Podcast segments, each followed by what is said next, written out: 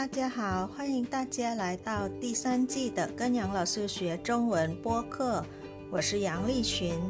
这季的中文课是专门为初级和中级学习汉语的听众朋友们设计的。初级课程是每周六更新一次，而中级课程是每周日更新一次。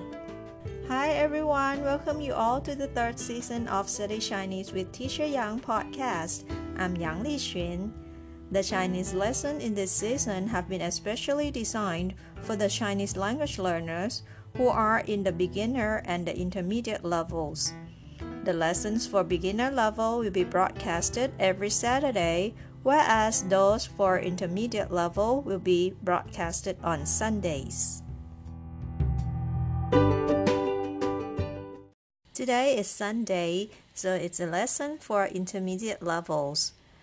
Today's word is 学,学 it means to learn or to study. 学 pinyin is written as X U E with the second tone above letter E. X U E. The sound is 学 C E A 学学学 so this U is not O sound, but it's U with the dot sound. It's pronounced as E, E, and E here is not a sound, but it is A sound. So it's E with A, E A, right? C E A 学学 second tone. 学 means to learn or to study. Now let's have a look at more words that have the word 学 in it. The first one is 学习,学习 It means to learn. Example 跟杨老师学习中文很有趣。跟杨老师学习中文很有趣。有趣 means interesting. 很有趣 very interesting. So do you understand the meaning of this sentence? Yes, 跟杨老师学习中文，studying Chinese with Teacher Yang 很有趣，is very interesting. What do you think? 跟杨老师学习中文很有趣吗？Is studying English with Teacher Yang interesting? Let's look at the next word. 学生，学生，学生 means student. You can also say 同学。 同学 has two different meanings. It can be student, it can be a classmate. 同学 student or classmate. But for 学生 it only means um, student. Let's look at example. 同学们好，很高兴见到你们。同学们好，很高兴见到你们。同学们好。So this is uh, the teacher talking to the whole classroom she or he is greeting the, the students. 同学们好，Hello students or Hi students. 很高兴见到你们，Nice to meet you. Next word. 大学、中学 and 小学. What's the difference between 大中 and 小学?大学 means university. 中学 is secondary or middle school and 小学 is primary school. So for 中学, it refers to both the middle school and also the high school as well. But if you want to say it separately, for the middle school and secondary school, um, Chinese people say 初中,初中. But for the high school, they say 高中,高中. If you want to refer to both the secondary or the middle school and high school, you can say 中学,中学, middle school and high school. Now let's hear an example with the word 大学。明年我女儿就要当大学生了，好激动啊！Again, 明年我女儿就要当大学生了，好激动啊！明年 means next year，我女儿 my daughter 就要当大学生了，she'll become the college student already。好激动啊！激动 here means excited. 明年我女儿就要当大学生了，好激动啊 ！Now let's learn the next word. Word number four, 学霸。学霸。学霸 means a nerd or a straight A student. For example, 他是我们班里学习最棒的，是个学霸。他是我们班里学习最棒的，是个学霸。最棒 is the best. So he is our class uh, best student or he is the best student in our class. 是个学霸 he is a straight A student. 他是我们班里学习最棒的，是个学霸。Now let's look at the next word. 好学。好学 means eager to learn. Example 虽然他不是个学霸，但是他很好学。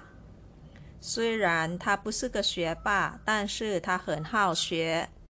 虽然 means though or although he is not a straight A student，他不是个学霸。但是 means but，他很好学，he is very eager to learn。好学 means eager to learn。虽然他不是个学霸，但是他很好学。Last word， 数学。数学 means mathematics. What about 文学？文 means language, right? To study about the language, it is literature. 文学 Example, a simple one. 我喜欢文学，不喜欢数学。我喜欢文学，不喜欢数学。I like literature, not mathematics. That's all for today's lesson. Remember, you can always find the written script in the description box of every episode. Let's have a short break and we'll be back for practice and review.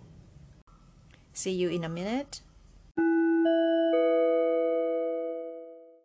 1. 学习学习学习 to learn 跟杨老师学习中文很有趣。 跟杨老师学习中文很有趣。Study Chinese with Teacher Yang is very interesting. Number two, 学生学生学生 or 同学同学同学 student 同学 can also means classmates. 同学们好，很高兴见到你们。同学们好，很高兴见到你们。Hello, students. Nice to meet you. Three. 大学，大学，大学 University. 中学，中学，中学。secondary school or middle school and high school. 小学，小学，小学 primary school. Example: 明年我女儿就要当大学生了，好激动啊！明年我女儿就要当大学生了，好激动啊！My daughter will be a college student next year. I'm so excited. Next word 学霸学霸学霸 nerd or a straight A student 他是我们班里学习最棒的，是个学霸。他是我们班里学习最棒的，是个学霸。He is the best student in our class. He is a straight A student. Next word number five 好学好学，好学，eager to learn。 虽然他不是个学霸，但是他很好学。虽然他不是个学霸，但是他很好学。Though he is not a straight A student, he is very eager to learn. Last word, number six. 数学，数学，数学。mathematics. 文学，文学，文学，literature。我喜欢文学，不喜欢数学。我喜欢文学，不喜欢数学。I like literature, not mathematics.